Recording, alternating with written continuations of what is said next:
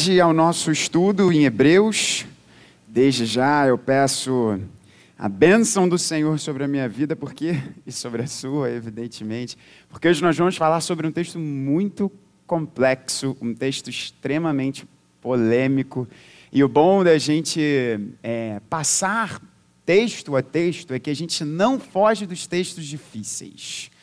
E hoje vocês verão é, que o texto é um texto extremamente polêmico, difícil. Para vocês terem noção, o reverendo Augusto de Nicodemos fala que, na opinião dele, esse é o texto mais controverso em todo o Novo Testamento. E acabou caindo logo para eu pregar, né? Que beleza, Então, enquanto você vai abrindo aí em Hebreus 6, é, eu quero fazer uma pergunta para você, a guisa de introdução. Eu não sei se você partilha desse mesmo receio que eu.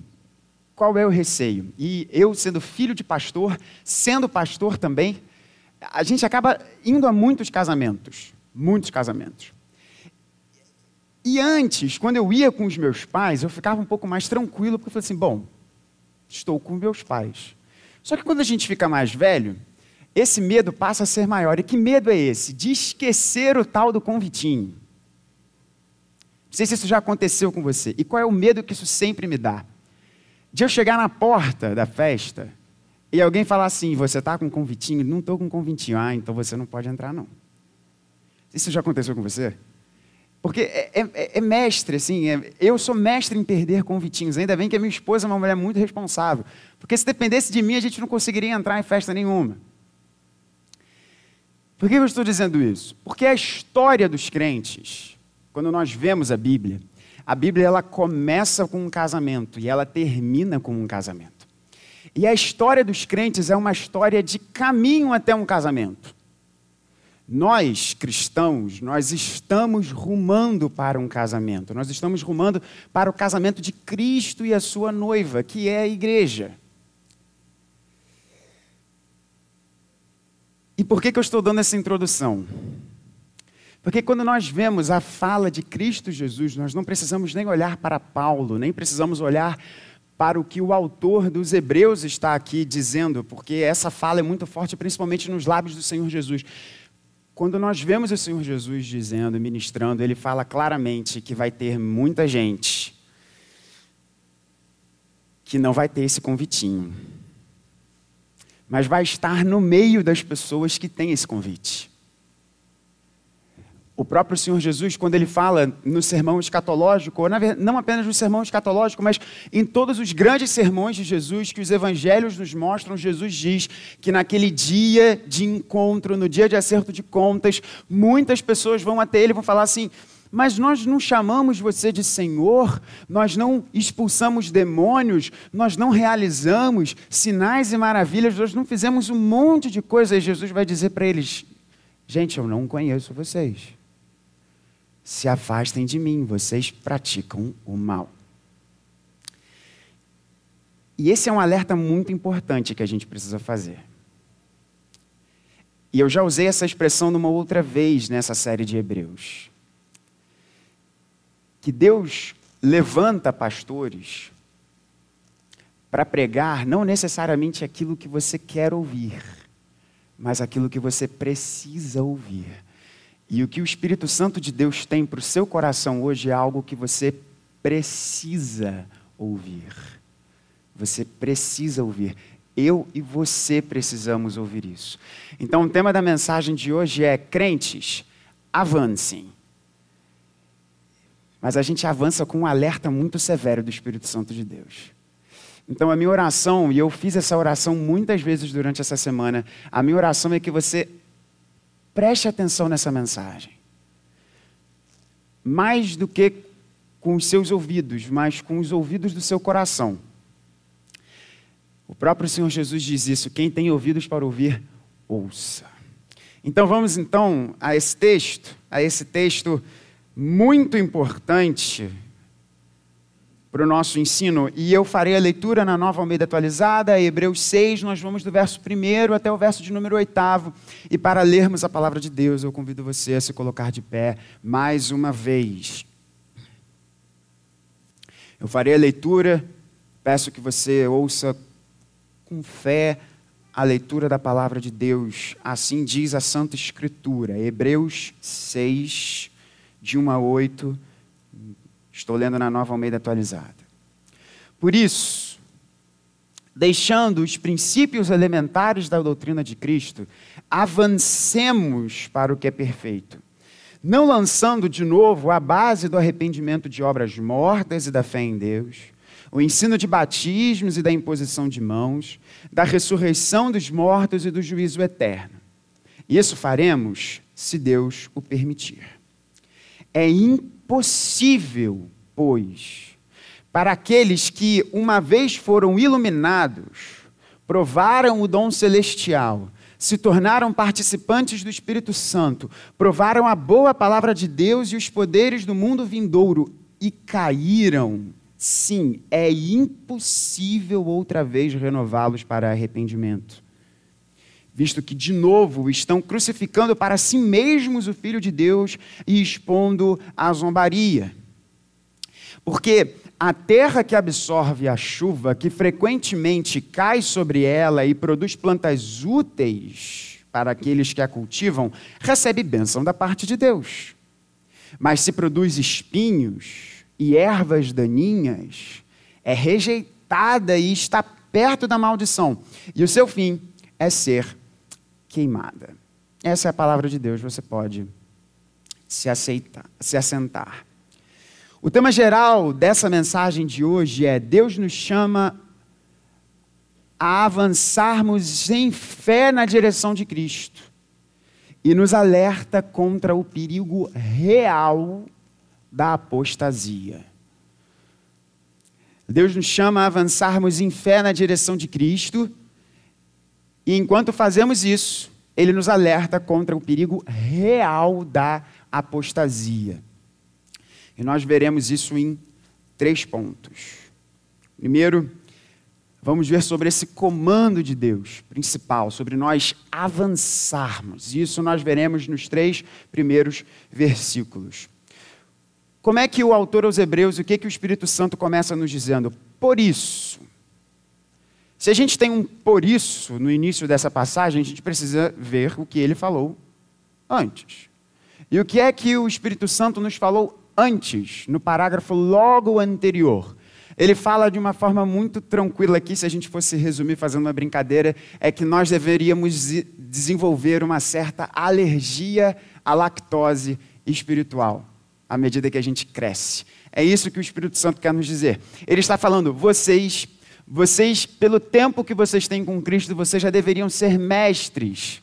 No entanto, vocês ainda estão aqui tomando leite pelo tempo de caminhada que vocês têm com Cristo, vocês já deveriam estar comendo alimento sólido.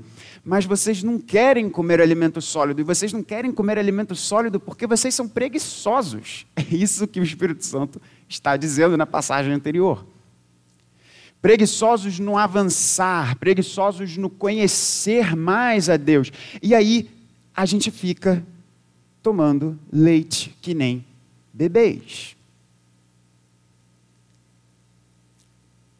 E aí ele diz, por isso, ou seja, por isso, tendo isso em mente, tendo isso em mente, que a gente tem que parar de tomar leite materno e avançarmos e crescermos, ele diz, por isso, deixando esses princípios elementares da doutrina de Cristo, avancemos. O que, que ele está nos dizendo aqui? É uma exortação bíblica de nós não pararmos, de nós não nos contentarmos para nós buscarmos ativamente o crescimento da fé. Um crente não deve se contentar com os princípios basilares da fé. O Espírito Santo diz aqui: vamos seguir em frente. E aí eu preciso fazer essa pergunta para você, mais uma vez. Deus me chamou para dizer coisas que você vai gostar de ouvir e coisas que você às vezes não vai gostar de ouvir. Eu preciso perguntar isso a você. Você já saiu do berçário da fé? Quantos anos de caminhada com Cristo você tem? Será que você ainda está na maternidade da fé? Na maternidade espiritual? Preste atenção. O que o Espírito Santo está aqui nos dizendo não é que nós devemos crer no Evangelho e depois a gente abandona o Evangelho e vai para outras coisas.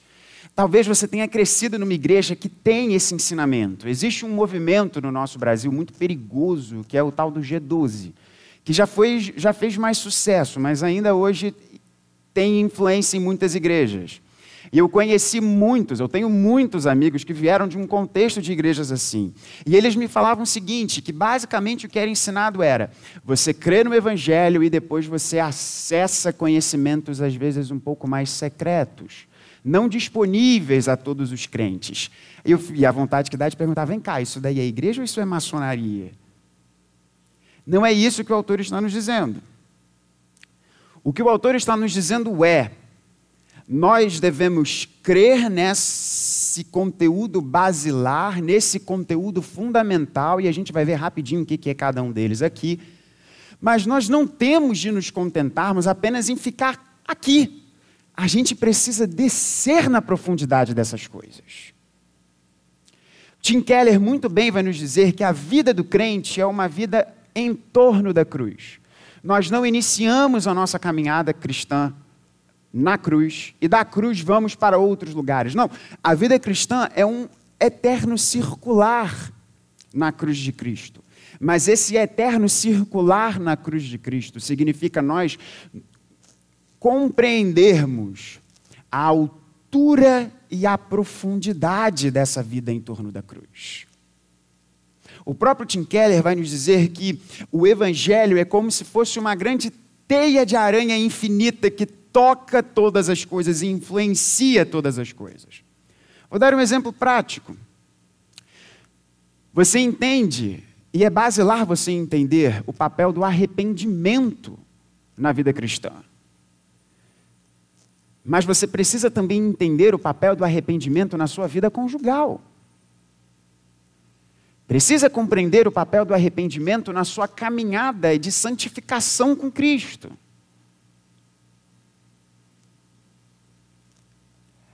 É isso que o autor está nos dizendo. Você crê nos rudimentos, e nós já vamos ver que rudimentos são esses, e a partir da crença nesses rudimentos você mergulha mais fundo para compreender a infinita extensão desses rudimentos.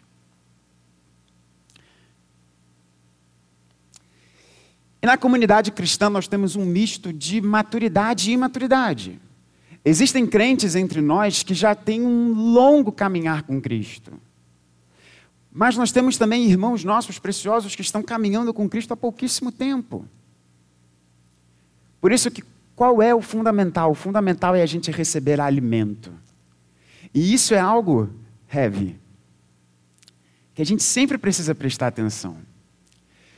O nosso papel como pastores, como líderes da igreja, é trazer alimento para o povo de Deus e trazer alimento sólido. É certo que há determinados momentos, há determinadas passagens que você pode ficar pensando assim: caramba, esse negócio é um pouco difícil. Qual é a sua postura em relação a isso? Ter uma postura preguiçosa e procurar leite materno? Ou você tentar mastigar aquilo, você tentar comer aquilo, você tentar ir à frente?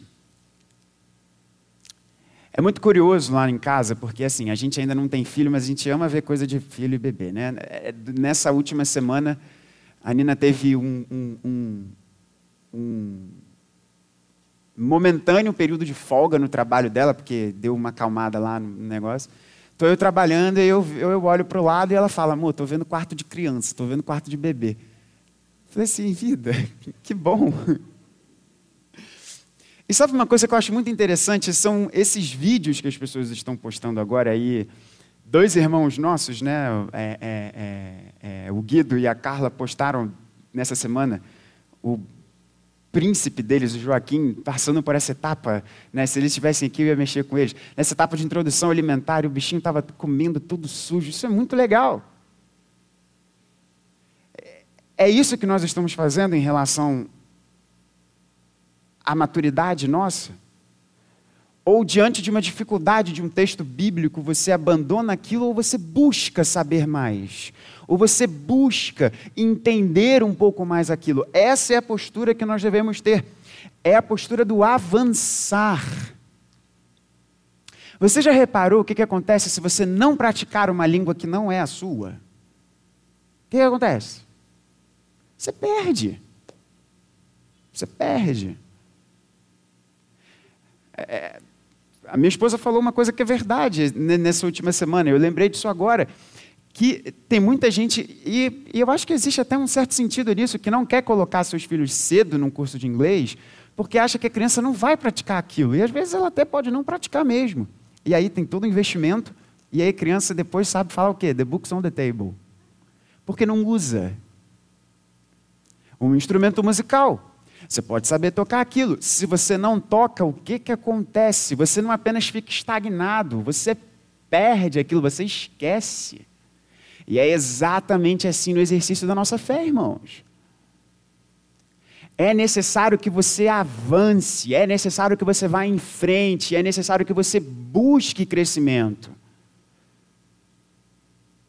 E você está onde nisso? Você está no maternal ou você está com todo amor aos nossos irmãos vegetarianos, ou você está no rodízio, na churrascaria. Se você for vegetariano, substitui aí a churrascaria por alguma outra coisa que você queira, mas você entendeu a mensagem. E o autor dos Hebreus ele vai nos dizer dos rudimentos aqui. Ele separa em três blocos. Se você quiser, você pode anotar aí na sua Bíblia. Ele vai falar no primeiro bloco sobre justificação, no segundo bloco sobre santificação e no terceiro bloco sobre glorificação. Olha só que interessante os rudimentos aqui. E qual é, o, qual é a coisa triste? É que para muita gente isso daqui não é rudimento. Para muita gente isso daqui já é um negócio extremamente alto. Ele vai dizer arrependimento e fé. São esse é o primeiro binômio que ele coloca aqui, né? Ele diz: deixando os princípios elementares da doutrina de Cristo, avancemos para o que é perfeito. Não voltando, não lançando base novamente a esse a isso aqui que é o rudimentar, que é o elementar. E ele diz: arrependimento de obras mortas e da fé em Deus. O arrependimento, gente, todo cristão tem que passar por uma volta de 180. Não é 360, porque senão você vai continuar no mesmo lugar. É 180. Isso marca a vida do crente, isso tem que marcar a vida do crente. O, o crente é, tem de ter um momento na sua vida que ele olha para si e ele fala: Cara, eu não sou suficiente. Eu estou errado. Eu errei. Deus me perdoa. Eu não sou suficiente a mim mesmo. E a fé é a entrega em confiança o que Deus fez em Cristo Jesus. Não é apenas saber que Deus existe. A gente que é crente, a gente gosta muito de ver, né, quem a gente gosta falando sobre Deus.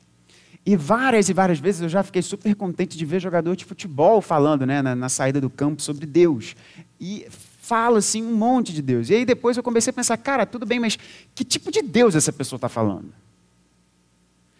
E é a mesma coisa na nossa sociedade, na nossa cultura. Não é apenas saber que Deus existe. Gente, saber que Deus existe, os demônios também o sabem. A gente vê isso nos evangelhos. Não é simplesmente de uma forma abstrata, Deus existe. Ah, não, fé em Deus. Tu Deus, Deus, tá tudo bem. O cara lá de cima vai fazer alguma coisa. Não, não é isso. É você entregar e confiar no que Deus fez por você em Cristo Jesus. É essa fé que a Bíblia diz. Então aqui a gente tem esse binômio falando da nossa justificação, ou seja, a nossa justificação é aquilo que Deus faz em nós para que nós tenhamos relacionamento com Ele. Para você entender bem, o perfeito não pode ter comunhão com o imperfeito. O justo, para ter comunhão com o injusto, precisa justificar o injusto. E é isso que Deus realiza na nossa vida. Mas ele fala batismo e imposição de mãos. Aqui a gente tem sobre um vestir a camisa, um se identificar com a mensagem de Cristo Jesus, vestir a camisa e a imposição de mãos, provavelmente ele está falando sobre a obra do Espírito Santo. associada na Escritura a esse impor de mãos. Impor mãos para que pessoas fiquem curadas, impor mãos para que as pessoas trabalhem.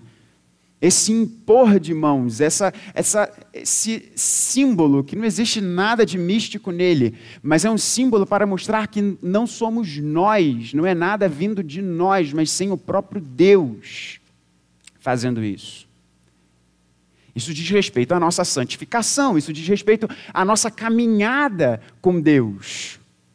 Sim, fomos justificados, mas nós fomos justificados para crescermos em comunhão com Ele. Por isso que nós vamos ao batismo, porque nós nos identificamos com essa mensagem e cremos na ação do Espírito Santo, que realiza a sua obra em nós e através de nós.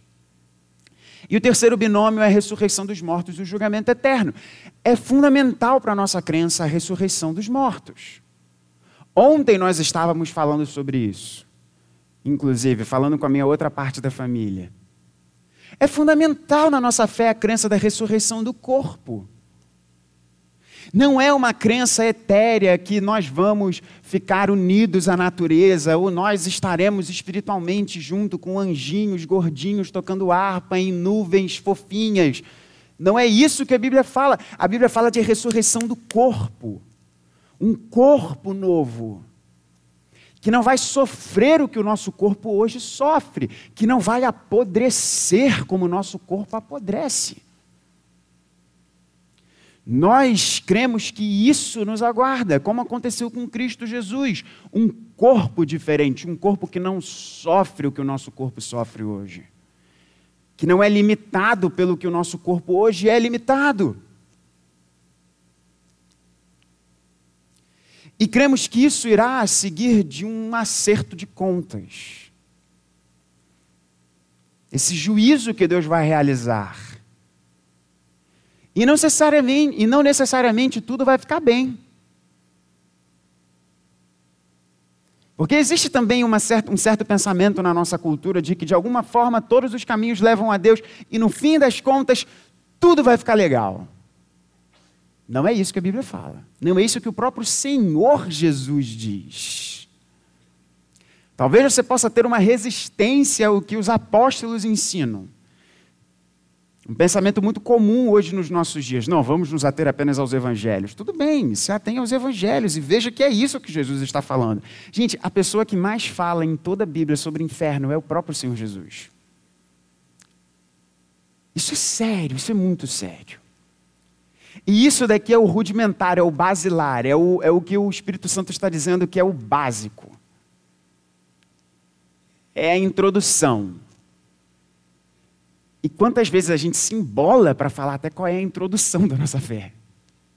Então, para nós fecharmos esse primeiro ponto, o segundo, ele é, o segundo e o terceiro vão ser bem, bem mais rápidos. O terceiro, basicamente, são consequências que a gente pode extrair desse ponto 2. Essa mensagem tem basicamente dois pontos. Mas para você entender, e eu quero dizer isso de forma muito clara a você. Quanto tempo você caminha com Deus?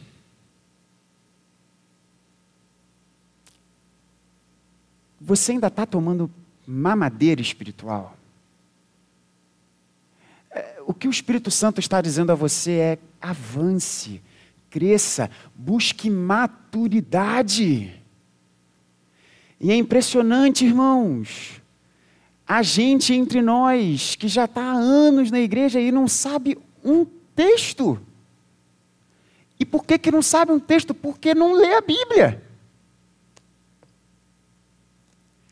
E a gente pede para orar, e por que, que não quer orar? Não estou dizendo, eu sei que existem pessoas que têm questões sérias de timidez, eu não estou dizendo isso. Mas não é todo mundo que tem questão de timidez. E por que, que fica tímido para orar em público? Porque não ora. A real é essa, gente. E se embola e não sabe. E quando você começa a ouvir a pessoa, você escuta e fala assim: vem cá, peraí, o que, que essa pessoa está falando? Isso é Bíblia ou isso é Espiritismo? Por que, que se embola? Porque não conhece, porque não tira um tempo do seu dia para ler a Bíblia para orar, para ter comunhão com Deus. O que o Espírito Santo quer dizer para você nessa manhã é: avance, Avance, saia do maternal, busque alimento. E você tem irmãos aqui para estar nessa caminhada junto com você. É claro que existem pontos que você vai ter um pouco mais de dificuldade do que em outros. E aí, mais uma vez, você tem irmãos aqui para ajudar você nessa caminhada. Avance. Mas você deve avançar com um alerta que Deus faz. E aí a gente entra no texto controverso, gente. Esses versículos aqui, de 4 a 6, porque o 7 e o 8 é uma ilustração para fundamentar o ponto dele aqui nos versos 4 e 6. Esses versos 4 e 6 são versos extremamente complicados. Sabe por que é complicado? Eu vou ler de novo. Olha só. É impossível, o texto já começa forte. Porque ele não está falando que é difícil. Né, Hever? Ele está falando é impossível. É impossível. Se Deus está dizendo que um negócio é impossível, a gente tem que prestar atenção no que, é que ele está dizendo. Aí olha só. Pois que aqueles que uma vez foram iluminados, gente, olha só, foram iluminados, provaram o dom celestial, se tornaram participantes do Espírito Santo, provaram a boa palavra de Deus e os poderes do mundo vindouro e caíram. Sim, é impossível outra vez renová-los para o arrependimento visto que de novo estão crucificando para si mesmos o Filho de Deus, expondo a zombaria. Eita! Mas, pastor, se meu pai tivesse aqui, eu ia brincar com ele. Eu já ouvi, porque essa frase ele gosta muito de repetir. Eu não sou muito fã dessa frase, não. Por isso que eu ia brincar com ele se ele tivesse aqui. Mas eu já ouvi o reverendo Vladimir várias vezes falando que uma vez salvo, Alguns irmãos completaram. Uma vez salvo, salvo para sempre. Mas, pastor, eu acho que esse texto aí, ele, esse texto aí, ele não é muito calvinista, não, né? E aí, pastor? Como é que é esse negócio que uma vez salvo, salvo para sempre? Gente, vamos lá. Numa primeira leitura, parece que esse texto está dizendo o quê? Vamos ser bem sinceros que o crente. Não parece que é o crente aqui? A gente tem alguém, né, o objeto aqui do que está sendo dito é alguém que foi iluminado, provou o dom celestial, se tornou participante do Espírito Santo, provou a boa palavra de Deus e os poderes do mundo vindouro. Cara, é crente isso daqui, não é possível. É crente. Daí o texto fala: e se essa pessoa cai, o texto não está dizendo que é difícil, o texto está dizendo que é impossível essa pessoa ser renovada para arrependimento. Então, qual é a primeira coisa que o texto parece dizer? O texto parece dizer exatamente isso: que o crente, que o crente, se o crente cai, é impossível renová-lo para o arrependimento. E aí a pergunta que eu faço é o seguinte: o que, a Bíblia ensina a nós em relação a isso? Significa que você tem que ter medo? Porque esse é o ponto. Existe segurança para você que é crente. Existe segurança do seu destino. Porque se isso aqui for verdade, tal como nós acabamos de falar, perceba isso. Se isso aqui for verdade, como nós acabamos de falar, que é o crente, que cai e é impossível para ele ser trazido de volta ao convívio, se arrepender, você deveria ter muito medo. E eu também. Porque não haveria segurança para nós. É isso que o texto está dizendo. Mas será que o texto está dizendo exatamente isso? Vamos lá, gente. Regra básica de interpretação. A Bíblia interpreta a si mesma. Então, qual é a primeira coisa que você precisa fazer quando você olha para um texto e você não entende o texto? Antes de você ligar para uma outra pessoa, que você pode fazer isso, evidentemente, você deveria orar a Deus e buscar na própria Bíblia o que ela tem a dizer sobre aquilo. Porque nós cremos que a Bíblia tem um único autor.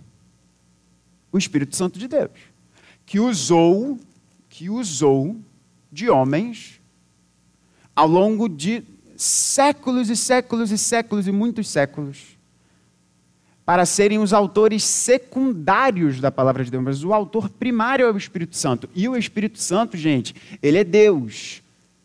E se ele é Deus, ele não se contradiz. Vamos ver o que a Bíblia fala sobre esse tema? Será que existe segurança para você? Romanos 8. A gente desceu aqui. Tem como, tem, tem como descer de novo, meus queridos? Vamos lá, Romanos 8,30. Antes da gente entender o que, o que o texto diz, eu quero que você entenda se há segurança para você ou não em relação a esse assunto, tá? E se você é um crente raiz, que anota as coisas, você pode pegar nesse texto aí e puxar algumas referências. E a primeira delas é em Romanos 8,30. Olha o que, que o texto diz, na nova Almeida atualizada. E aos que predestinou, Presta atenção no tempo verbal. E aos que Deus destinou previamente uma direção, deu um destino prévio, a esses ele também chamou. E aos que ele chamou, a esses também justificou. E aos que justificou, a esses também glorificou. Perceba bem uma coisa. O que que o Espírito Santo está nos dizendo aqui em Romanos 8? O que o Espírito Santo está nos dizendo é que aqueles a quem Deus previamente deu uma destinação, ele levou esses até o fim. A cadeia dourada de Romanos 8:30, ela fala: aos que Deus predestinou, ele fez isso tudo aqui. Ele também chamou, ele justificou, e a esses aqui ele justificou, ele também glorificou. E presta atenção no tempo verbal dessa construção aqui. Isso aqui já foi decretado por Deus. No plano redentivo da salvação de Deus, se você foi chamado pelo Evangelho, é esse o seu destino. Traz segurança isso, não traz? Mas vamos mais. 1 Pedro 1, de 3 a 7. 1 Pedro 1, de 3 a 7. Olha o que, que o nosso querido Pedro nos diz. Bendito seja o Deus e Pai de nosso Senhor Jesus Cristo, que, segundo a sua grande misericórdia, nos regenerou para uma viva esperança. Acho linda essa expressão dele. Mediante a ressurreição de Jesus Cristo dentre os mortos para uma herança que não pode ser destruída. Presta atenção nisso. É, é, Jesus, segundo a sua grande misericórdia, nos regenerou para essa esperança, mediante a ressurreição de Jesus Cristo, para nós termos uma herança, nossa propriedade, que não pode ser destruída, que não fica manchada, que não murcha e que está reservada nos céus para vocês. Que são guardados pelo quê? Aí você deveria fazer um círculo nessa expressão.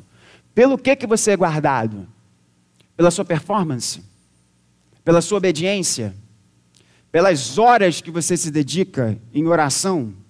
Pelas horas que você se dedica lendo a Bíblia? Eu acabei de falar que você tem que fazer isso. Mas não é isso que guarda você. O que guarda você é o poder de Deus que são guardados pelo poder de Deus. Mediante a fé, para a salvação preparada para ser revelada no último tempo. O que Pedro está nos dizendo é o seguinte: nós fomos chamados para uma esperança, essa esperança é nossa herança, essa esperança é nossa propriedade, a gente tem que tomar posse disso. E enquanto esse caminho entre o chamado e o tomar posse plena da nossa esperança que está reservada para nós, o que, que acontece com a nossa vida? Nós somos guardados pelo poder de Deus. Não é você que guarda a sua vida, é o seu Deus que guarda a sua vida. Nisso vocês exultam, embora no presente, por breve tempo, se necessário, sejam contristados por várias provações, para que, uma vez confirmado o valor da fé que vocês têm, muito mais preciosa do que o ouro perecível, mesmo apurado pelo fogo, resulte em louvor, glória e honra na revelação de Jesus Cristo. Numa expressão aqui mais corriqueira dos nossos dias, Pedro está dizendo que os perrengues que a gente passa no nosso dia são para nós sermos purificados pelo fogo e a gente ser ainda mais para o louvor e glória de Deus. Portanto, você não é guardado pelo poder do seu pastor, que é igualzinho a você. Você não é guardado pelo seu poder, você é guardado pelo poder de Deus. E isso traz segurança, né, gente? Vamos mais. Efésios 1, 11 a 14. Nessa igreja aqui a gente abre Bíblia, gente. Em Cristo fomos também feitos herança, predestinados segundo o propósito daquele que faz todas as coisas conforme o conselho da sua vontade, a fim de sermos para louvor da sua glória, nós, os que de antemão esperamos em Cristo. Nele também vocês, depois que ouviram a palavra da verdade, o evangelho da salvação, tendo nele também crido, receberam o selo do Espírito Santo da promessa o Espírito é o penhor da nossa herança, até o resgate da sua propriedade em louvor da sua glória. Para você entender o que, que Paulo está dizendo aqui. Paulo está dizendo que sobre a vida do crente há um selo, que não é um selo qualquer, é o selo do Espírito Santo de Deus. E esse selo sobre a nossa vida, Paulo usa uma linguagem jurídica aqui, que é como se fosse uma garantia. O que Paulo está nos dizendo é que o Espírito Santo sobre a vida do crente é a garantia que Deus está dando que ele vai cumprir o que ele falou. Pensa aí. Quando você compra um imóvel, você compra alguma coisa e você apresenta uma garantia, um contrato de locação, por exemplo, você tem uma garantia geralmente, um fiador ou uma calção, sei lá, de três meses do aluguel. O que, que é isso? É a garantia de que se você descumprir aquilo, o credor não vai ficar a ver navios. O que Paulo está dizendo, gente, é muito interessante essa linguagem paulina aqui. Ele está dizendo que o Espírito Santo é a garantia que Deus está dando a você de que ele vai cumprir o que ele falou. Isso traz segurança, não traz? Deveria trazer segurança. Eu separei outros textos aqui, mas vamos em frente. Filipenses 1,6. Olha o que, que Paulo diz: Eu estou bem certo de que aquele que começou boa obra em vocês há de completá-la até o dia de Cristo Jesus. Filipenses 1, 6. João 10, para a gente fechar esses textos aqui. O que, que João 10 nos diz em resumo? Jesus diz: As minhas ovelhas, elas ouvem a minha voz, elas me reconhecem elas estão na minha mão porque o Pai me deu. E ninguém pode tirá-las da minha mão. É Jesus que está dizendo isso. Então, gente, aí, peraí. A gente passou por vários textos aqui que falam uma direção totalmente diferente do que aparentemente o autor dos Hebreus está nos dizendo, não é? É, se a gente for entender claramente aqui, Jesus acabou de falar: as minhas ovelhas, elas conhecem a minha voz, elas estão na minha mão e nada pode tirá-las da minha mão. Nada pode tirá-las da minha mão.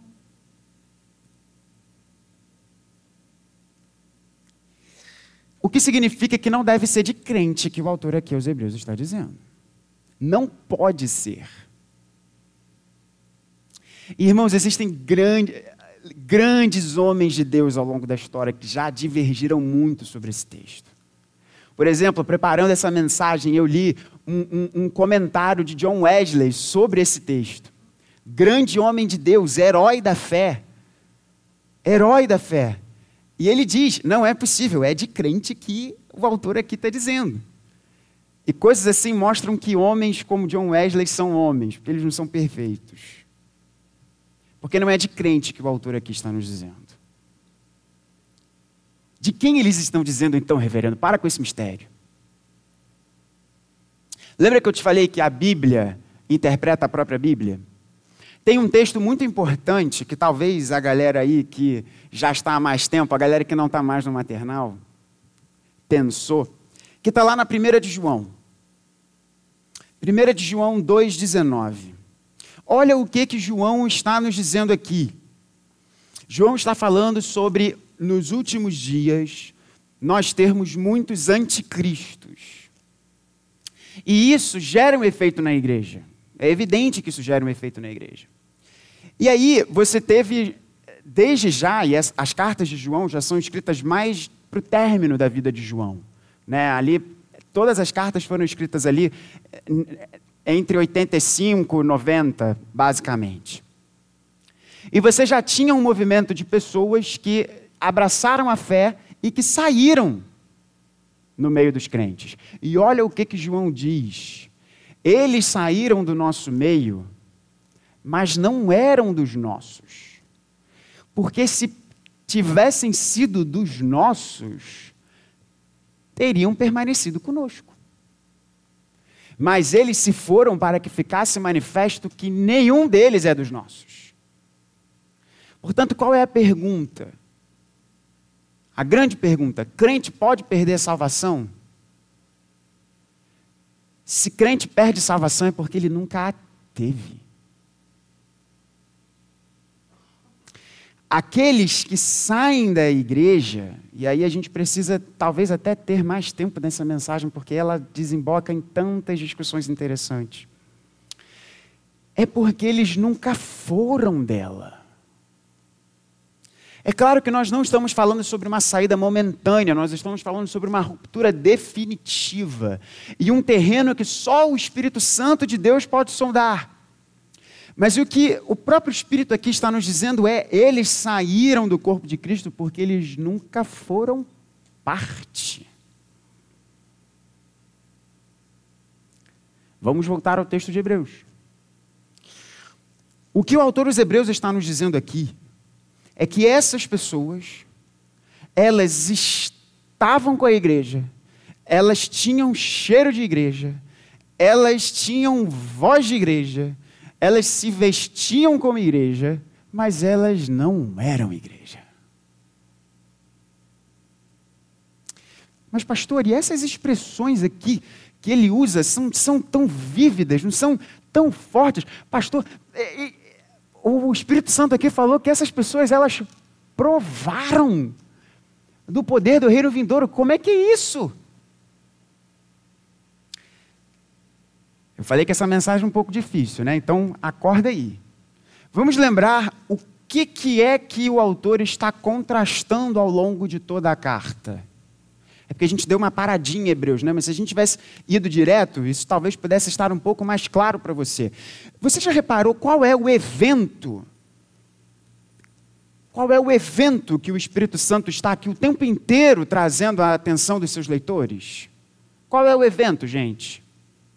O Êxodo. O Êxodo. Hebreus tem três grandes exortações. A base das três grandes exortações é o Êxodo. E o que, que aconteceu no Êxodo? No Êxodo aconteceu gente que viu Deus abrindo o mar, mas não entrou na terra prometida.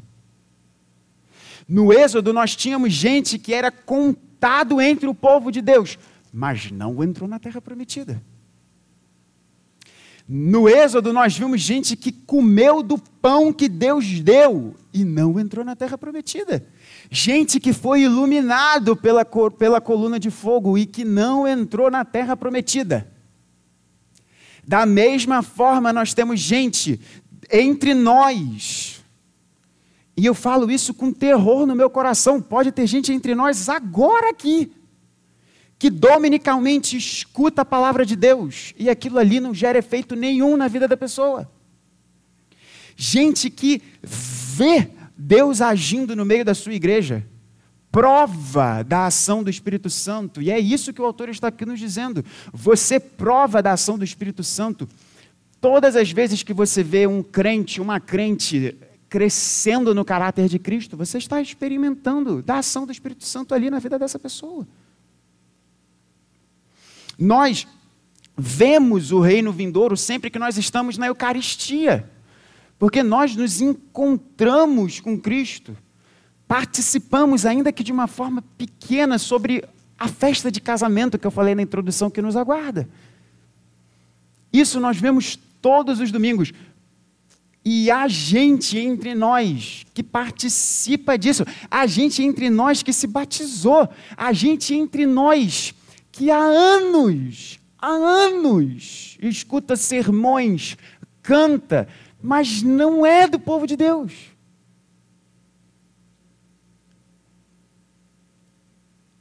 O próprio Senhor Jesus disse: tem trigo e tem joio, e eles vão crescer juntos.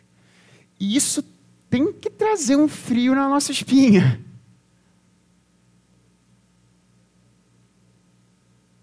Isso tem que trazer um frio na nossa espinha.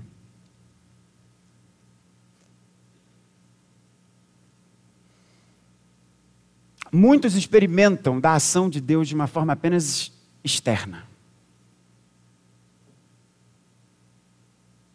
O que é o batismo? O batismo é um sinal visível de uma realidade invisível.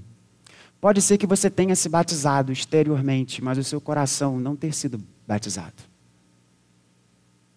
Pode ser que você venha à igreja, que você esquente um banco, que você tenha um lugar ali, ó, centrado ali, todo domingo, aquele lugar ali. Mas no lugar que realmente importa, que é na festa de casamento de Jesus com a sua igreja, pode ser que você não tenha o um nome na lista.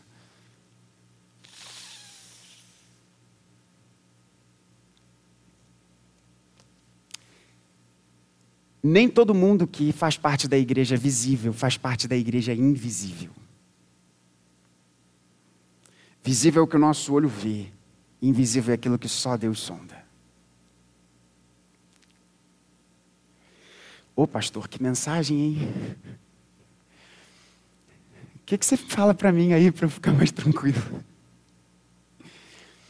Vamos lá, ponto final. Algumas reflexões aqui para gente.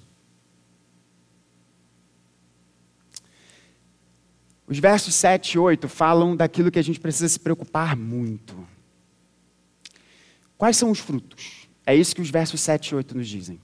Porque a terra que absorve a chuva que frequentemente cai sobre ela e produz plantas úteis para aqueles que a cultivam recebe bênção da parte de Deus. Mas se produz espinhos e ervas daninhas é rejeitada, está perto da maldição e o seu fim é ser queimada. A pergunta que você precisa fazer é, e essa mensagem já está longa, mas isso daqui é, é, é bem importante para você entender. O que o texto está nos dizendo é frutos. Olhe, olha para o fruto. Olha para os frutos. Quais são os frutos da vida de um convertido? O fruto do Espírito.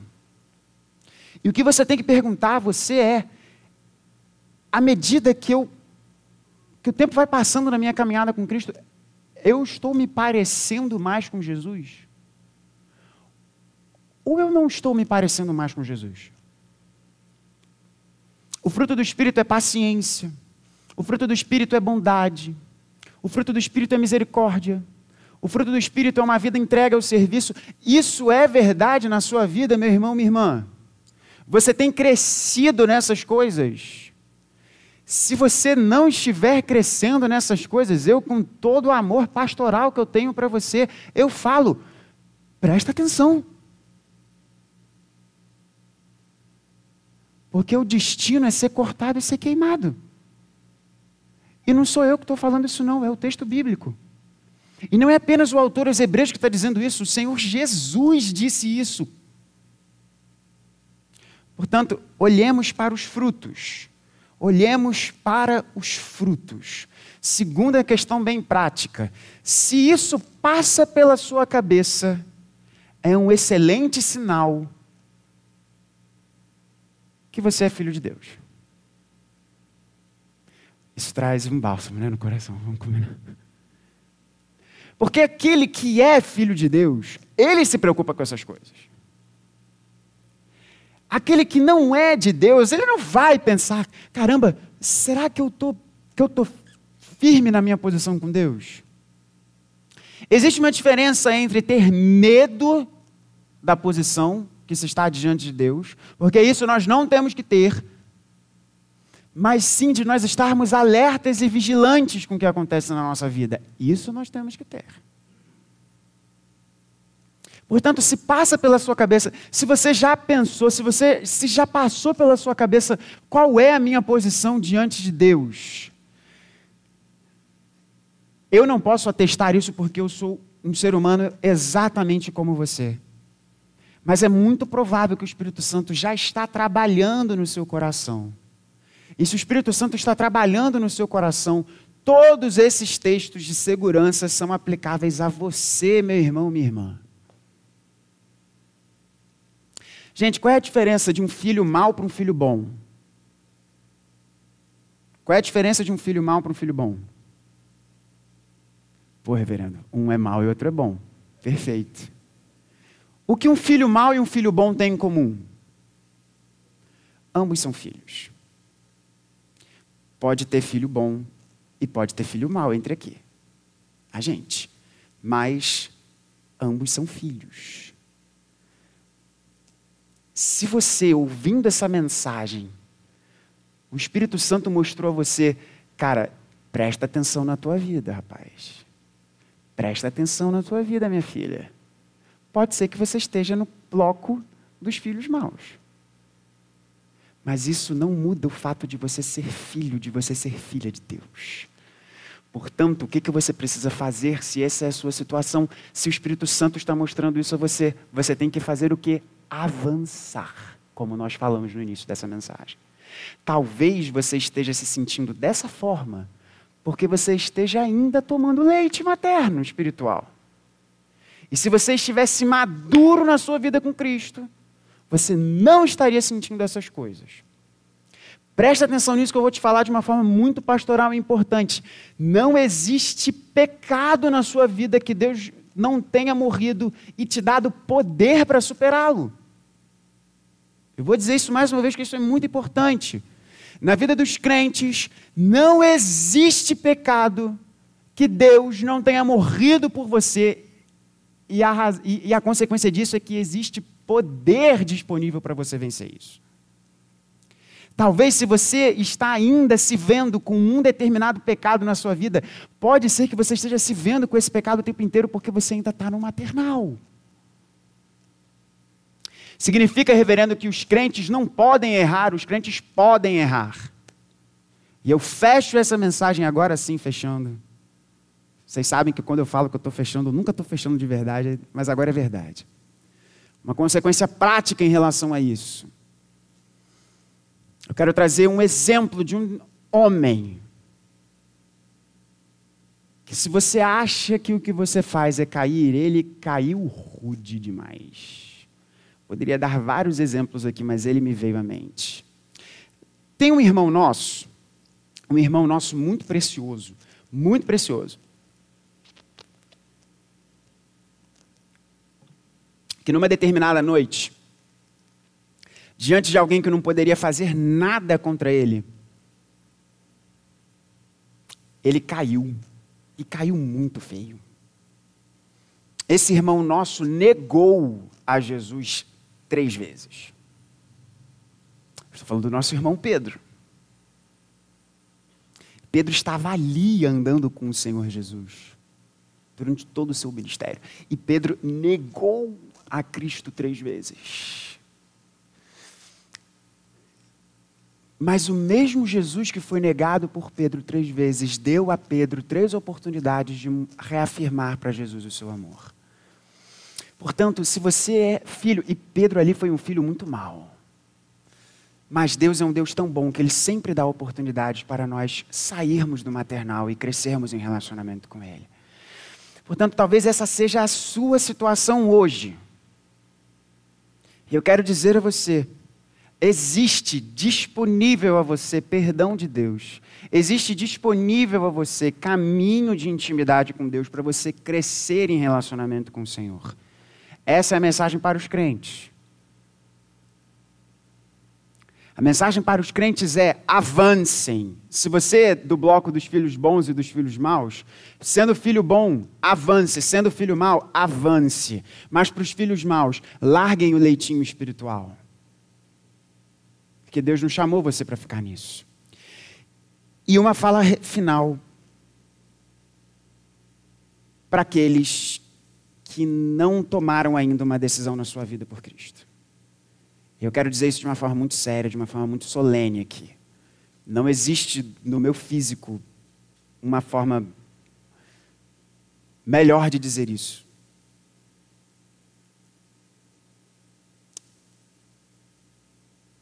Me busque enquanto ainda há chance de ser buscado. É o que Deus ensina. Você não sabe o que vai acontecer com a sua vida. Você não sabe qual é o destino da sua vida. Se você, se você ainda não se decidiu por Cristo, se você ainda não se identificou com essa mensagem, você não sabe, você pode morrer saindo daqui. E aí? Existe uma festa de casamento preparada. Que pena se você ficar na porta. Pense nisso. O Senhor Jesus te chama hoje e agora. Pastor, você está me botando medo? Talvez você devesse ficar com medo disso. Graças a Deus nós temos um Deus maravilhoso que nos chama para Ele e que sempre, sempre, sempre, sempre, sempre nos dá do seu perdão em Cristo Jesus.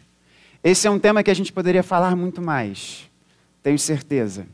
Mas vamos dar uma vírgula, vamos dar uma pausa por aqui. Pense nessas coisas. Durante essa semana com a UMP, nós vamos conversar um pouco sobre isso. Durante a semana eu vou gravar algumas coisas para a gente bater papo. Na nossa próxima célula a gente também vai discutir sobre esses assuntos. Então faça isso também, busque isso. Tenha um tempo nessa semana para avaliar a sua vida com Deus. Que Ele nos abençoe.